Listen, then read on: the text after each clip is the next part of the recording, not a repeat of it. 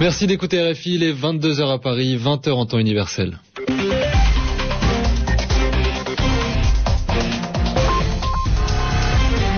David Gilberg. Pour le journal en français facile, présenté ce soir avec Maud Chaya. Bonsoir. Bonsoir David, bonsoir à tous. La justice américaine rend aujourd'hui un rapport sur les violences exercées par la CIA pendant des interrogatoires de terroristes présumés. Dans le même temps, la Maison-Blanche annonce la création d'une unité d'élite désormais chargée de ces interrogatoires. À la veille de la proclamation des résultats de l'élection présidentielle afghane, le représentant des Nations Unies dans le pays confirme qu'il y aurait eu des fraudes pendant le scrutin. Il lance cependant un appel au calme à tous les partis. La Grèce a finalement vaincu les incendies qui faisaient rage depuis trois jours.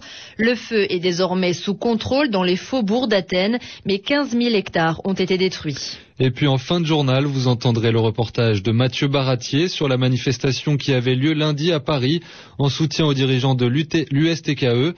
Ce syndicaliste néo-calédonien a été condamné à un an de prison ferme en première instance. Le journal en français facile.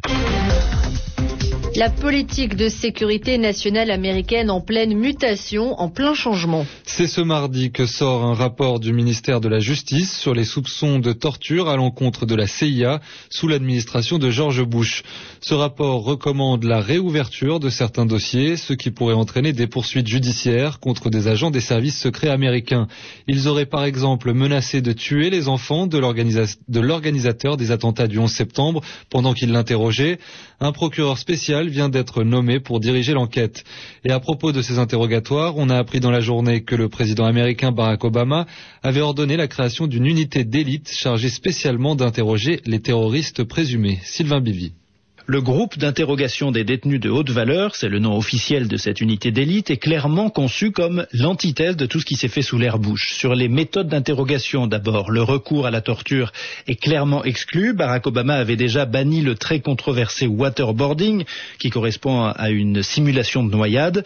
Désormais, même ce qui était à la limite de la légalité, comme priver de sommeil un détenu ou encore lui lancer dans les oreilles de la musique à plein volume, tout ça devrait être interdit. Et puis ces interrogateurs de choc ne dépendront plus de la CIA, devenue le symbole des dérives passées, mais ils seront directement rattachés à la Maison Blanche. L'équipe Obama s'interroge aussi sur la nécessité de punir les abus de ces huit dernières années. Dans un rapport confidentiel de la CIA qui doit être rendu public aujourd'hui, on apprend notamment que certains détenus ont fait l'objet de simulacres d'exécution ou qu'ils ont été interrogés avec une perceuse électrique sur la tempe. Le département de la justice envisage, selon le New York Times, de rouvrir certains dossiers classés sans suite par l'administration le ministre de la Justice, Eric Holder, pourrait même annoncer dans les jours qui viennent la nomination d'un procureur chargé d'enquêter spécifiquement sur les soupçons de torture. Par ailleurs, on a appris aujourd'hui la libération de Mohamed Jawad. Il était l'un des plus jeunes prisonniers de la base américaine de Guantanamo et il va donc retourner dans son pays natal, l'Afghanistan, après sept ans de détention. En Afghanistan, justement, le représentant des Nations Unies dans le pays, Kay Haïde, reconnaît que le scrutin du 20 août est entaché d'irrégularités, c'est-à-dire qu'il y aurait eu des fraudes. Mais il appelle les Afghans à garder leur calme en attendant les premiers résultats qui doivent être donnés demain, mardi, et qui diront si un second tour doit être organisé. De son côté, Abdullah Abdullah, le principal opposant du président sortant, Hamid Karzai, affirme toujours détenir des preuves des fraudes qui auraient eu lieu pendant les élections. Deux bombes ont explosé cet après-midi dans la ville irakienne de Kout, au sud-est de Bagdad. Le dernier bilan est d'au moins 11 morts et 19 blessés. Les deux bombes avaient été placées à bord d'un bus. Toujours en Irak, le premier ministre Nouri al-Maliki a refusé de rejoindre le nouveau parti chiite, l'Alliance nationale irakienne qui regroupe désormais toutes les factions chiites du pays. Toufik Benaïchouch. Le Conseil suprême islamique d'Irak, le plus puissant groupe chiite du pays, doté d'une impressionnante milice, reste le leader de cette nouvelle coalition intitulée l'Alliance nationale irakienne. Une coalition qui réunit également les partisans de Moqtada Sadr, l'un des plus farouches adversaires de la présence américaine en Irak, de petites formations politiques et des personnalités. En revanche, le parti chiite al-Darwa de l'actuel premier ministre Nouri al-Maliki n'en fait plus partie Aucune raison officielle pour expliquer cette absence, mais c'est un vrai divorce. Un responsable du parti de Maliki a évoqué discrètement des divergences sur le partage du pouvoir et sur l'ouverture de l'alliance aux représentants d'autres communautés, notamment kurdes et sunnites. Nouri El Maliki d'ailleurs ne cache pas son intention de faire des alliances avec ces derniers, une stratégie qui s'est avérée déjà payante lors des élections provinciales de janvier dernier.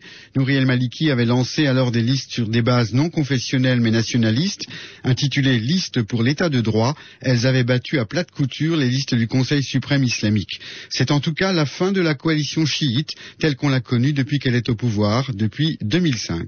Les pompiers grecs sont finalement venus à bout des incendies qui progressaient dangereusement vers Athènes depuis trois jours. 15 000 hectares ont tout de même été détruits dans la région, mais la diminution du vent et l'envoi par plusieurs pays européens de moyens aériens en renfort ont permis de maîtriser les dizaines de foyers qui subsistaient.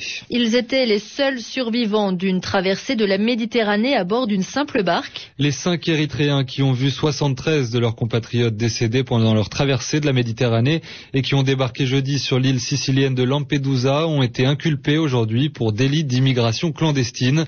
Ce délit a été créé par une nouvelle loi italienne qui peut être appliquée depuis le 8 août dernier. En Allemagne, le dossier Opel n'est toujours pas bouclé. L'américain General Motors, propriétaire du constructeur automobile allemand, n'a pris aucune décision sur la vente d'Opel. Après des semaines d'attente, la chancelière allemande Angela Merkel a demandé qu'une décision soit prise cette semaine. Guillaume Thibault. General Motors, Opel, une histoire qui plonge l'Allemagne dans l'inquiétude, car après des mois de négociations, le géant américain, sauvé de la faillite avant l'été, repousse toute décision. L'avenir du constructeur allemand est donc toujours incertain. Inquiet pour l'avenir des employés, les syndicats demandent à l'État de faire pression. À l'approche des élections législatives, Angela Merkel explique justement qu'il est urgent pour les salariés et pour la situation économique chez Opel qu'une décision soit prise dès cette semaine. Pour accélérer la procédure, la chancelière allemande a réaffirmé son soutien au groupe canadien Magna, prêt à investir 350 millions d'euros et qui apporte plus de garanties pour l'emploi. Mais malgré la pression de l'État allemand, GM n'a pour l'instant pas fait son choix. Les analystes ont deux théories. La première, General Motors ferait monter les enchères avec le second repreneur, la holding Eragie International. Le plan de ce fonds d'investissement belge serait selon GM beaucoup plus simple à mettre en place. Autre possibilité, sortie de la faillite, General Motors ne veut tout simplement plus vendre Opel. Le groupe à long terme et souhaite rester sur le marché européen. Le temps presse, Opel ne peut pas survivre sans un solide partenaire financier. Plus de 25 000 emplois sont en jeu. Vladimir Poutine effectue en ce moment une visite surprise en Tchétchénie. Le Premier ministre russe arrive sur place trois jours après un double attentat suicide survenu dans la capitale tchétchène Grozny et qui a tué quatre policiers. En France, des militants de l'USTKE, un syndicat indépendantiste néo-calédonien, ont manifesté lundi devant le palais de justice de Paris. Ils étaient venus soutenir leur président Gérard Jodard qui doit être jugé en appel ce mardi en Nouvelle-Calédonie. Le syndicaliste avait été condamné en première instance à un an de prison ferme pour entrave à la circulation aérienne. Il avait empêché des avions de décoller. Le reportage de Mathieu Baratier. Ils étaient une poignée venus avec leur banderole colorée pour soutenir Gérard Jodard, jugé par la justice française à 20 000 kilomètres de Paris. Corinne Perron, représentante de l'USTKE en métropole, dénonce une volonté d'entraver la liberté syndicale. On dénonce cette justice qu'on considère euh, coloniale. C'est une condamnation qui est injustifiable. Le responsable d'une organisation syndicale qui prend un enferme, un enferme pour une action syndicale tout à fait normale. C'est une atteinte à la liberté d'expression et surtout à la liberté du droit syndical, du droit de manifester, du droit de faire grève. Au-delà du conflit syndical, les sympathisants de l'USTKE parlent d'un acharnement contre Gérard Jodard et son combat pour les droits des Kanaks. C'est l'opinion de Yazis Karfi, un Français de métropole venu exprimer son soutien. C'est un mouvement qui défend aussi euh, l'indépendance de la Kanaky, c'est tout à fait normal. C'est un mouvement qui est très fier et puis qui défend haut et fort euh, la priorité aux locaux, à ceux qui habitent en Nouvelle-Calédonie. Au lieu de ramener à peu près 1000 euh, Européens qui arrivent à chaque fois en Nouvelle-Calédonie, qui prennent des places. Donc c'est normal qu'ils défendent d'abord les habitants de la Nouvelle-Calédonie qui puissent occuper les postes, mais ça dérange beaucoup les Blancs qui sont là-bas. Le combat de Gérard Jodard, un métropolitain qui défend la cause des Kanaks, incarne donc toutes les tensions ethniques, économiques et sociales de la Nouvelle-Calédonie. La nouvelle victoire du Venezuela dans l'une de ses disciplines préférées, le concours de beauté. Le concours de Miss Univers a été remporté dimanche soir par la vénézuélienne Stefania Fernandez, âgée de 18 ans. La jolie brune a été sacrée aux Bahamas et va donc rapporter la couronne dans son pays pour la deuxième année consécutive. C'est la fin de ce journal en français facile sur RFI. Il sera bientôt 22h10 à Paris.